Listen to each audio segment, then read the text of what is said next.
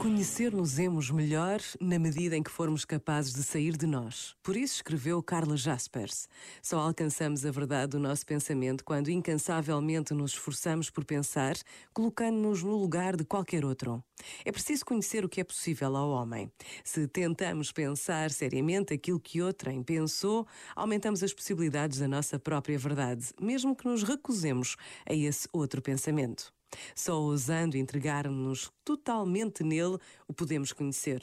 O mais remoto e estranho, o mais excessivo e excepcional, mesmo o aberrativo, incitam-nos a não passar ao largo da verdade por omissão de algo de original, por cegueira ou por lapso.